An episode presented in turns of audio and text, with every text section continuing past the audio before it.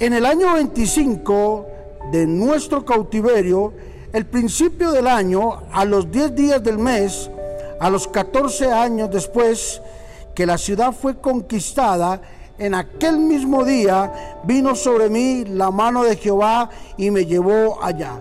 Ezequiel capítulo número 40, versículo número 1. En este día hablaremos sobre esperanza de reconstruir.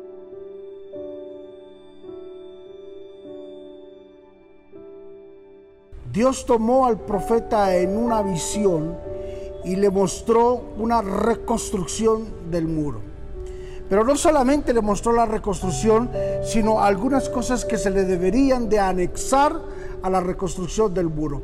Le dijo que le hiciera puertas por todos los cuatro puntos cardinales y que le hiciera unos arreglos extras, que le fortaleciera las murallas y quisiera unas cosas que iban a mostrar un punto de perfección y un punto de excelencia dentro del templo. La visión inevitablemente era una visión de parte de Dios. Con esto Dios nos está animando y estaba animando al profeta a mostrarle su gran compromiso que tenía con Israel de reconstruir el templo. Hoy Dios está hablando sobre ese gran compromiso que un día marcó con nosotros. Un día que nos dijo, yo estaré con ustedes hasta el fin.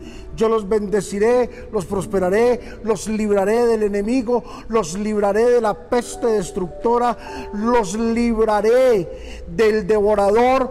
Hoy Dios nos está recordando todas esas promesas que un día nos hizo y nos está volviendo a decir, yo estaré con ustedes. Hay una esperanza de reconstrucción.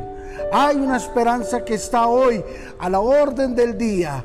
Y nosotros, los que estamos escuchando, fuimos los selectos de parte de nuestro buen Dios para recordarnos una vez más que Él ha adquirido un compromiso con nosotros y que ese compromiso no queda en el olvido, no es echado a la canasta de la basura o a la cesta del olvido.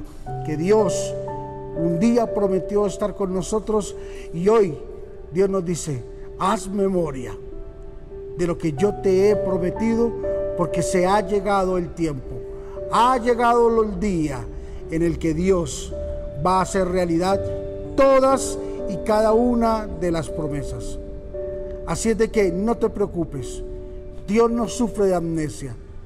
Dios no sufre de olvidos, no. Es el tiempo, es la hora, es el día, es el año y es el mes que Dios ha dictaminado para traer la respuesta de lo que nosotros estábamos pidiendo. Padre, gracias en el nombre de Jesús. Gracias por todos mis hermanos que nos escuchan alrededor del mundo. Padre, de pronto alguno de ellos, por tiempo, han perdido la fe han perdido la esperanza, Señor, de que tú les vas a contestar. Pero hoy, Señor, tú nos permites revivir, Señor, tener la esperanza de una reconstrucción, Señor, de todos y cada uno de los sueños y los anhelos que tú has marcado para nosotros. Pedimos que tú nos bendigas, que tú les ayudes a todos y cada uno de ellos, Señor.